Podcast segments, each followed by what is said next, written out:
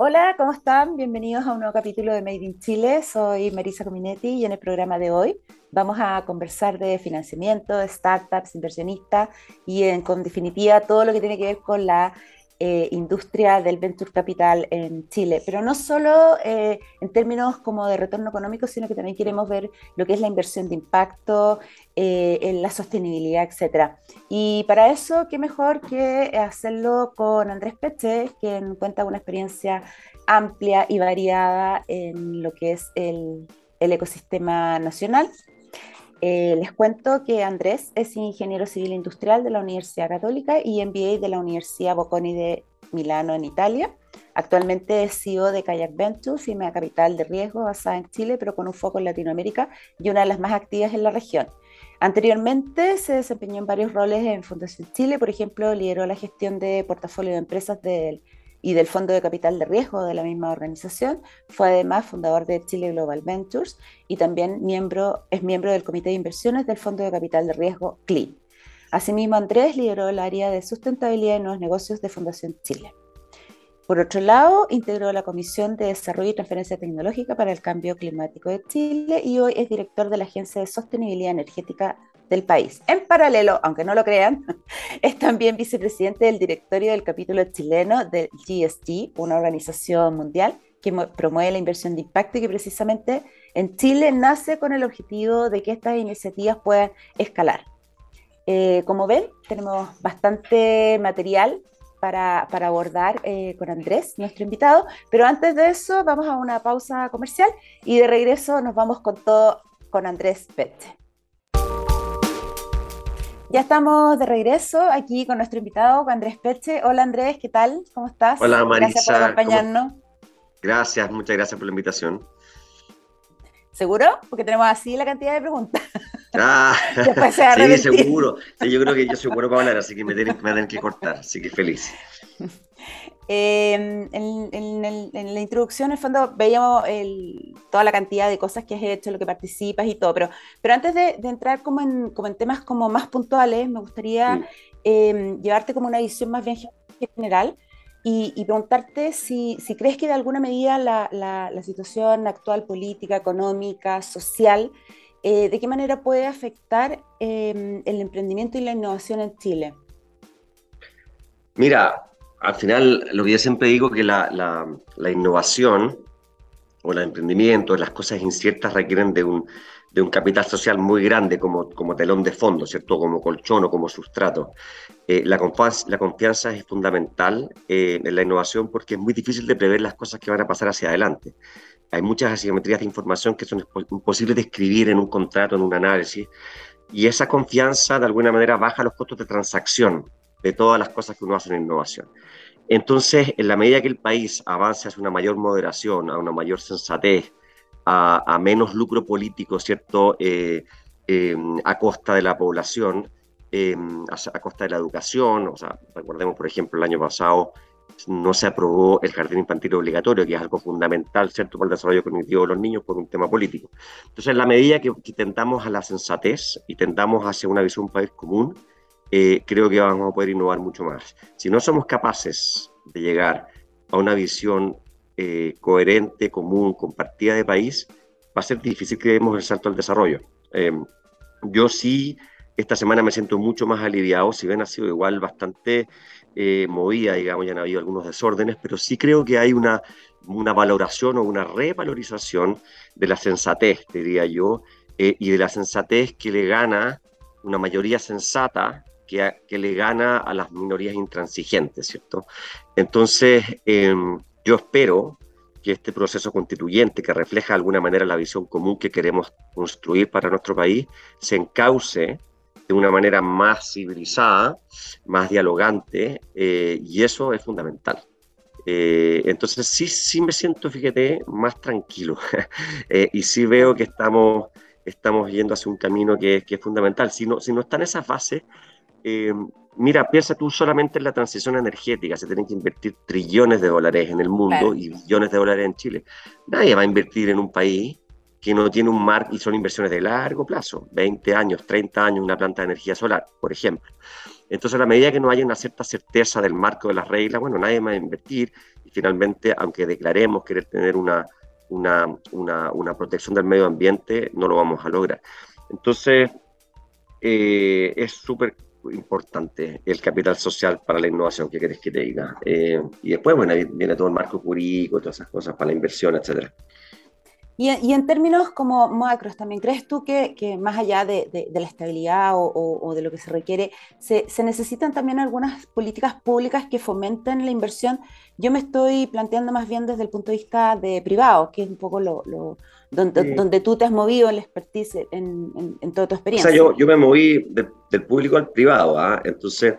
Eh, pero, pero Fundación Chile igual era una asociación Público-privada, claro, pero sí, pero, pero hacíamos iniciativas público-privadas en donde yo creo que el rol del Estado es súper importante en, en, en, eh, en, ayudar a, bajar a ciertos costos de coordinación, en, proveer bienes públicos, en proveer una base jurídica, en financiar muchas veces las etapas tempranas de la innovación, que son muy riesgosas eh, y que no benefician necesariamente al que prueba. Eh, pero eh, es importante movilizar capital privado a gran escala a los temas de innovación e impacto. Eso es súper importante. Y siempre la pelea, o sea, la pelea eterna que teníamos en Fundación Chile era cómo poder movilizar más capital privado a la innovación. Chile tiene dos problemas. Uno, invertimos poco ni más de, y dos, la proporción entre esa inversión es dos tercios Estado, un tercio privado. Debe ser más alta, pero también la proporción inversa, dos tercios privados y un tercio Estado. Ese privado puede ser las corporaciones, puede ser capital de riesgo también. Em, entonces, eh, creo yo también que en la medida que esté cambiando el contexto competitivo, va a haber un mayor incentivo a invertir en innovación por parte de los privados. Y después podemos hablar de eso, pero yo veo un gran cambio en el contexto eh, que está haciendo que ciertos modelos innovadores sean viables que antes no lo eran. ¿ah? Entonces, eso para mí es un cambio importante. Hay otro, y tiene que ver no sé si quieres que te lo diga ahora, pero básicamente tiene que ver con tres, o sea, con dos fuerzas que están entrando muy fuerte, que es los desarrollos tecnológicos que ya están disponibles, especialmente la digitalización, y una presencia de emprendedores distintos, con otra cabeza. Y, ahí, y eso está cayendo en un sustrato que es muy fértil, que son básicamente cambios en tres dimensiones. La primera, cambios en la sociedad, evidentemente, y que yo la digo, creo que ahí hay tres componentes distintos. Uno, las comunidades. ¿Cierto? Que están cambiando y que quieren que se hagan las cosas de otra cosa. Comunidades a nivel local, comunidades a nivel global también. Eh, no quiere, como decimos, que se limpie Berlín o Zurich y se rompa el salar de Atacama, ¿cierto? Quiere que se limpie Zurich y quiere que haya una transición energética, pero que se hagan bien las cosas en el desierto. Lo segundo son obviamente los consumidores que con su billetera votan, ¿cierto? Que quieren productos más sanos, más sostenibles, quieren más transparencia, van a castigar o van a premiar a quienes hagan las cosas bien. Y lo tercero, más importante, el talento talento se quiere ir a trabajar a cosas que valgan la pena, que tengan propósito, que puedan crecer, que, etcétera, ¿cierto? Y por eso es que a las compañías tradicionales les está costando retener talento. Lo segundo, cambios en los gobiernos o en los multilaterales, que, que son tres, también tres componentes. La primera, obviamente, va a haber una regulación mucho más estricta en materia medioambiental, van a haber premios o castigos a quienes lo hagan bien, va a haber un mercado del carbono, va a haber temas de agua, temas de cambio climático. Lo segundo, es que hay una presión por parte de la sociedad de bajar entradas, barreras de entrada a em, industrias que son un poquito feudales, ¿cierto? Entonces, que haya más competencia eh, y que ya sea por regulación o por otras restricciones. Lo estás viendo en Open Banking, lo estás viendo en, no sé, en distribución de medicamentos, una serie, o más, más competencia en, en general. Y lo tercero, que hay desafíos que son súper grandes y complejos, que requieren del esfuerzo público-privado, ¿cierto? Y luego, y luego ese es el cierto gobierno. Y lo tercero es el cambio de expectativas del capital. Y ahí también hay, a nivel de mercados públicos, ¿cierto? Eh, todo lo que tiene que ver con ESG, que es medio ambiente, social y gobernanza, que lo conversamos la otra vez en otro, en otro, en otro foro, ¿te acuerdas ahí en, en Kerry? Mm. Eh, que si bien está cuestionado, pero igual es una fuerza, ¿cierto? Igual está presionando. Y luego, más importantemente, un cambio muy grande colosal, diría yo, de eh, patrimonio desde la generación de la posguerra a la generación que hoy día tiene 40 años. Y esa generación obviamente tiene otra cabeza y quiere hacer cosas que valgan la pena, etc. Y lo tercero dentro de eso es que el inversionista retail, el ahorrante que pone la plata en fondos mutuos o pone la plata en suspensiones, dice, con mi plata yo quiero que se haga algo que, que sea interesante, que valga la pena. Entonces va a haber una mayor demanda por la clase de activo, innovación, impacto, capital de riesgo. Y esa cosa Toda esa juguera hace que hoy día sean modelos, viables modelos que antes no lo eran. Te pongo el ejemplo, yo partí con esto en el año 2000, en la época.com, había una promesa digital en que se iban a amenazar a los incumbentes y esa promesa no se cumplió porque faltaba todo lo anterior. Ni no había ni tecnología, ni capital, ni emprendedores, ni nada. ¿ah? Eh, pero hoy día sí, pues, hoy día tú ves como las fintech desafían a los grandes bancos, como empresas de energía emergente, ¿cierto? De energía solar hace un tiempo, hoy día son súper importantes, como el gerente de energías renovables de, de, Enel en su momento, que era Storache, ahora es el gerente general de, de, de Enel entero. Entonces, eh, em, como un, el, no sé, pues José Ignacio Escobar, que era gerente de una startup de energía renovable, hoy día gerente de Colbún, la mismísima compañía que estaba detrás de Hydroisen, eh, como las e-commerce le están desafiando a Falabella, etcétera, ¿cierto? Entonces, em, es muy interesante. Lejos, estamos ¿Ah? lejos entonces del mismo como escenario de unas.com y eso hace que, como dices tú, em, haya, haya más eh, empresas que estén innovando, que estén también Family Office, eh, los famosos Corporate Venture Capital.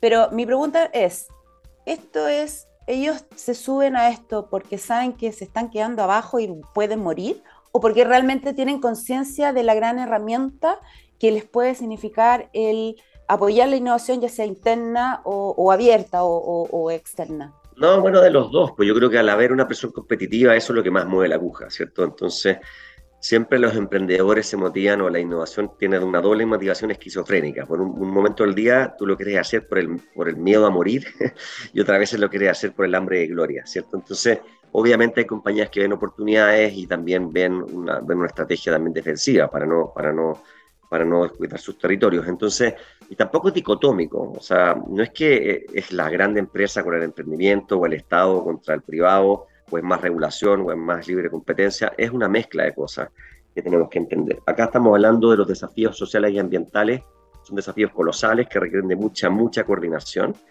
Y esa coordinación tiene dos vectores, la regulación y el rol del Estado y la construcción de capital social del país. Y arriba de eso hay iniciativas puntuales, de emprendimientos, etcétera, pero al final es mega, mega, mega desafío eh, que tiene que ser, eh, que tiene que, que tiene que involucrar a todos los actores, no es dicotómico. ¿ah? Eh, hoy día estamos en un ambiente hiper dicotómico, o sea, uno de la prueba, entonces así, el otro del rechazo, entonces así. Eso, hay, una, hay unas dicotomías falaces absurdas, o sea, que podemos, es cuestión de abrir Twitter y verlas. Y por supuesto que no, hay cosas que que el mercado lo resuelve muy bien y hay cosas que el mercado lo resuelve muy mal. Hay veces que el Estado se tiene que meter a actuar, a veces que tiene que regular, a veces tiene que coordinar, a veces tiene que estar en las etapas tempranas, a veces tiene que poner los incentivos a, la a los académicos para que hagan investigación aplicada y no hagan más papers que no sirven para nada. Ahí me pegan los, me pegan los académicos. Em, pero, pero entonces yo creo que se está, mira, para que te hagas una idea, Marisa, desde el año 2010 al 2021, la inversión de capital de riesgo en América Latina creció 1.400 veces. Mm. O sea, entonces se densificó el mercado de capital de riesgo pero aún así sigue siendo uno de los puntos débiles dentro, al menos en lo que es el, ecosistema chileno, cuando, cuando uno les pregunta o cuando lo ve, porque en el fondo dice, bueno, acá tenemos muy bien cubierto todo lo que es la, inversión de, fases tempranas, pero, pero cuando las startups o innovación, inversiones de impacto empiezan, eh, requieren el tema del escalamiento, que finalmente son, son emprendimientos globales, no, no son para Chile, o sea, son para el mundo, tienen que finalmente salir a, a rondas afuera. Y ahí ustedes en en, Kayak también a su vez han, invertido en, startups extranjeras. Entonces, eh, ¿cómo, se soluciona eso? O sea, eh, uno, es, es una brecha evidente, ¿cierto? Y yo creo que también una brecha natural. O sea, estos ecosistemas tardan 20 años en construirse. ¿ah? Es más o menos lo que llevamos nosotros en Chile. Yo creo que efectivamente Chile tiene muy bien cubierto la parte de capital semilla, la etapa temprana, fundamentalmente por un rol magnífico que ha hecho Corfo de manera consistente.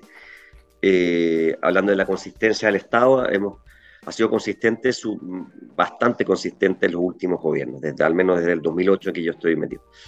Y efectivamente lo que falta, después vinieron los fondos apalancados de Corfo, que son fondos en torno a 20 millones de dólares, un poquito más, que tienen una gran palanca Corfo, que son buenos, pero todavía no suficientemente grandes y un poquito rígidos. Y lo que faltaba, y esa es la razón por la cual yo dejé Fundación Chile, cuando me invitan a participar de este proyecto y a liderarlo, eh, fondos más grandes que tengan fondos privados y que complementen y completen la tarea de core. Entonces, y lo que nosotros queremos con Kayak, además de apoyar a emprendedores, ojalá movilizar más capital a esto, que lo hagan las family office, digamos, por su cuenta, em, y, que, eh, y que eso un poco, eh, yo creo que eso lo estamos viendo, o sea, yo sí veo un cambio importante. Ahora bien, eh, siempre falta, digamos. Y, respecto a, a, la geografía y cómo hemos invertido, yo creo que este es un juego global, hablábamos antes en off, este es un juego absolutamente global. Si tú quieres impactar Chile, tienes que estar conectado con Latinoamérica y tienes que estar conectado con el mundo. Nuestro foco en particular es Latinoamérica. ¿ah? Eso nosotros estamos invirtiendo en startups de Latinoamérica o fundadores latinos que vayan a otros mercados.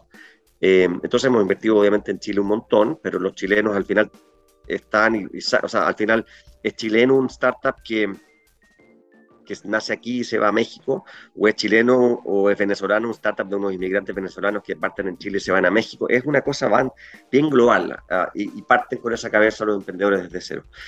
Así que mm, obviamente falta... a uno le gusta el tema de que sea chileno, ¿ah? pero finalmente tienen que ser globales. que tienen que ser global, porque, porque al final el capital de riesgo tú requieres que al final tomas tanto riesgo como en tu teoría portfolio, y tú sabes que muy poquitos les va a ir bien, ¿cierto? Tomas mucho riesgo. Pero a ese que le va bien tiene que ser, ese campeonato mundial que estás jugando tiene que ser grande, de manera que ese éxito contrarreste todos los otros intentos fallidos. ¿ah? Entonces, por eso que tienen que ser mercados grandes. Hay algunos mercados locales que son, que no hay, que son grandes, digamos. Por ejemplo, esta compañía de proteínas de insectos, el mercado en Chile es gigante porque, no sé, por la industria del salmón, y hay un millón de toneladas solamente de salmón y muchísimo residuo orgánico. Entonces, ese quizás está muy bien que está acá, pero la, la mayoría de los otros tienen que partir globales inmediatamente. Y lo otro em, también tiene que ver con un poco la, la, la inversión ustedes también se definen como inversión con impacto en, en, kayak.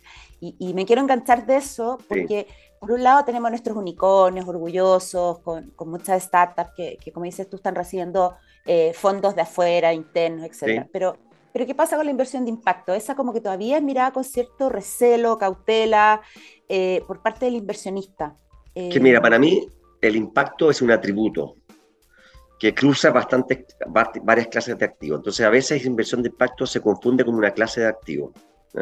Entonces, yo puedo hacer inversión de impacto, lo puedo involucrar en mis decisiones de inversión de capital de riesgo o de inversión de productos nuevos de una compañía o de inversión inmobiliaria. ¿ya? Y efectivamente, la inversión de impacto hoy día a veces se confunde un poquito con la filantropía.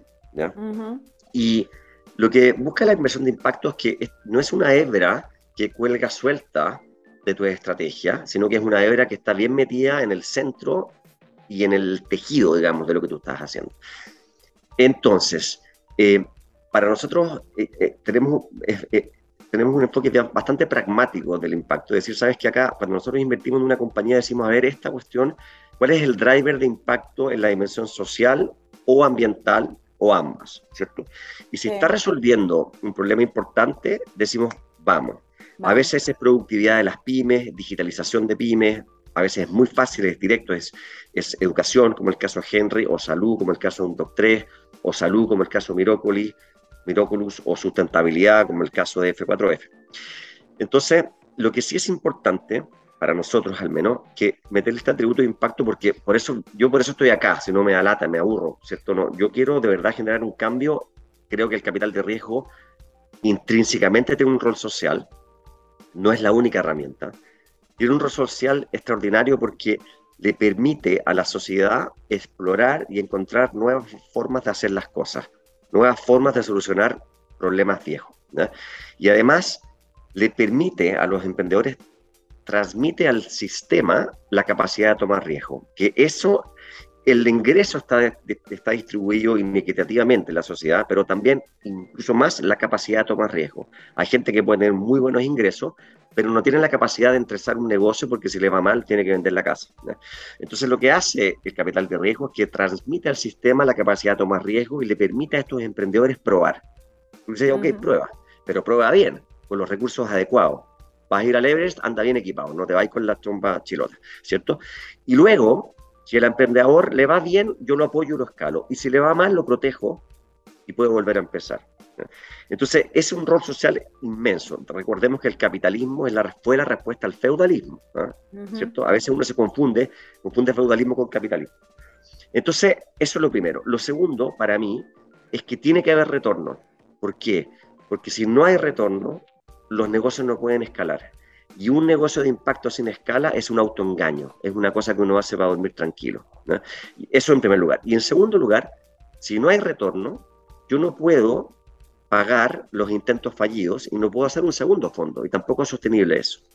¿Entiendes? Ahora, yo creo también que el impacto, más que ser un peaje al retorno, es algo que te sostiene el retorno del largo plazo. Puede ser que tengas que tener un poquito de paciencia y pasar un periodo turbulento, pero si yo estoy invirtiendo en una compañía de electromovilidad, ¿cierto? probablemente ese atributo de sostenibilidad me va a sostener el, el, crecimiento a largo plazo, ¿cierto? Si yo estoy hoy día eh, en el caso de F4F, que son proteínas de insectos sostenibles, mm. ese atributo de sostenibilidad es lo que le va a dar la rentabilidad a largo plazo. Entonces, por eso es que es tan importante el impacto para nosotros, es una palabra que está un poquito manoseada a veces, pero es la razón de ser de yo tengo que mejorar la calidad de vida de las personas sin romper el planeta. Eso es lo que tengo que hacer. Y eso requiere de mucha innovación, de mucha experimentación. Em, ¿Y eso, eso lo están entendiendo tus pares o el inversionista en general? Tus pares, digo, yo me refiero a los otros venture capital. Y, permeando también al, al ecosistema como del, del, inversionista tradicional, por decirlo de alguna manera. Yo creo que sí, yo creo que sí, lo están, lo están entendiendo las empresas, al final los, inversionistas a todo nivel también se dan cuenta que la sostenibilidad, por ejemplo, es un factor que le baja el riesgo a los negocios, ¿cierto? Mm. O sea, es que al final, si tú no incorporas el impacto en tus decisiones de inversión o de negocio, vas a ver, como dice Ronald Cohen, cómo se te van los inversionistas, cómo se te van tus clientes, más importantemente, cómo se van tus empleados y cómo te cae la regulación. Por supuesto que esto es, va a distintos ritmos y es una transición, ¿cierto? Eh, pero hay que hacerlo, hay que acelerarlo. si yo te entiendo, no hay que, o sea, aquí tenemos que hablar de, inversión en emprendimiento, o sea, todo, toda startup tiene que tener un impacto. O, no, no, es bueno dividir esto porque a lo mejor se cae como en el emprendimiento social. Lo que pasa es que, mira, es que una cosa es la clave. A ver, eh, sí, Puede haber. El atributo es un impacto. Entonces, hay ciertas inversiones que tienen el perfil riesgo-retorno un capital de riesgo, que son compañías muy riesgosas, pero que tienen el potencial de crecer muy rápido y puede ser muy grande. ¿ya? Puede haber una, una, y tiene impacto. Puede haber una compañía que tiene un impacto importante de sostenibilidad y que no tiene ese perfil de VC, pero puede tener el perfil de un private equity, ¿cierto? O puede tener el perfil de un fondo más chico que, que no quiere estos retornos tan grandes. Entonces, eh, entonces, efectivamente, el, como te digo, este impacto es un atributo y, también depende del énfasis que tú le des como manager. Nosotros queremos igual emprendimientos que, tengan alma, que tengan carácter, que tengan identidad. Si bien el capital de riesgo, como yo te decía, en, Latinoamérica es intrínsecamente, tiene intrínsecamente impacto. ¿Por qué?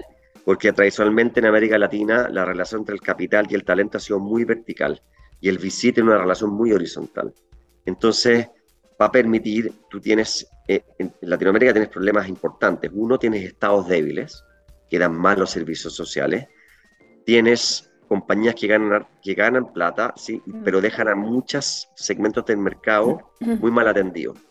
Y hay grandes porciones de improductividad, y eso hace que la calidad de crecimiento sea malo. Entonces, cuando tú pones innovación, eh, estás aumentando la productividad como motor del crecimiento. Y cuando la productividad es el motor del crecimiento, esa calidad de crecimiento es mucho mejor porque se basa en empleos más sofisticados. Y cuando los empleos son más sofisticados, son más estables, son más resilientes y son mejores, son más altos, ¿cierto? Em, entonces, y tú puedes mejorar, suplir un montón de fallas que tiene el Estado en salud, en educación, por ejemplo, y a su vez también darle servicios financieros a millones de personas que tienen muy mal acceso al crédito o muy caro Em, eh, etcétera. Entonces, entonces eh, al final, obviamente, todo emprendimiento tiene impacto, pero hay algunos que lo intencionan más, ¿cierto? Y eso nos gusta a nosotros. André, y bueno, se nos está terminando el, tiempo, pero, pero no puedo dejarnos de recoger ahí el, el, guante que tiraste con la, con la transferencia tecnológica, que era una de las preguntas que te tenía yo, y que en el fondo ¿cómo, ¿cómo, acercamos, ojalá lo más resumidamente, cómo podemos eh, acortar esta brecha que todavía existe en el mercado? Porque las universidades son los grandes generadores de conocimiento, solicitudes de patente, pero por otro lado, eh, existe una brecha mercado-industria. Sí, pues hay una responsabilidad mutua, obviamente, desde la, de, la, industria y de, la, y de los académicos, pero yo creo que fundamentalmente la academia, que muchas veces es muy ombliguista y se disocia del mercado y casi ve el mercado como una cosa así como media cochina, ¿cierto? Eh, y prima eh, la motivación de investigación por curiosidad. Entonces muchas veces los y creo que yo que tenemos unas universidades maravillosas y unos académicos los mejores preparados de Chile, o sea, secos, súper conectados con las redes de conocimiento internacional, pero creo que es imperativo que nuestro sistema universitario empiece a hacer más investigación por desafío y a su vez que colabore más con la empresa privada, ¿cierto? Para que haga cosas que alguien necesite. Eh, hay una motivación de la academia de, descubrir, de patentar, de inventar, pero muchas veces es mucho más importante aplicar una serie de tecnologías que ya están desarrolladas, y eso es súper difícil, ¿ah? es mm. más, la, más el desarrollo, ¿cierto? Entonces, creo que también hay incentivos perversos en los académicos para, para la publicación de papers, ¿cierto? Eh, entonces, yo creo que hay una cultura universitaria eh, muy académica en el sentido de que está muy alejada de los problemas que tiene el país. Creo que es importante que haya ciencia básica fundamental, creo que es importante que haya investigación por curiosidad, porque ahí se genera opcionalidad, pero hay demasiada poca investigación por misión y demasiada poca en contract research, ¿cierto? Em, de un montón de desafíos que tenemos en Chile a nivel de, ingeniería, de biología y también de, educación y de ciencias sociales. Entonces, eh, a mí me llama la atención también con la poca evidencia con que se toman las decisiones políticas, cómo se regula. Entonces, yo creo que hay un desafío enorme de la universidad. La universidad, la universidad en la niña o sea, ha sido privilegiada de alguna forma en fondos y en capital humano y creo que tiene una responsabilidad con el país. Em, eh, Vamos. Perdona, termina. Sí, eso, eso. Eh, y a su vez también el sector privado tiene que atreverse más a hacer innovación acá en Chile. No que no van a invertir el 100% de su presupuesto, pero sí, em, sí eh, un portfolio, digamos, razonable que te genere opcionalidad. Si al final la innovación se trata de opcionalidad y si tú no haces algo y no estás en la cancha, no pasa nada y que también tengan a veces paciencia porque muchas investigaciones que se dan en la universidad requieren de tiempo para, para no, tienen que entender. hay, más ciencia. paciencia y tienen que entender que esta es una cuestión incierta que tienen que construir un portfolio que, que, va a fallar la mayoría de las veces que hay que reciclar los intentos fallidos y todas esas cosas. Por eso es una responsabilidad compartida ya, Andrés. Oye, podríamos seguir todo el fin de semana, yo creo, conversando, pero, lamentablemente a mí me cortan. te dije que yo soy latero, ya, me callo.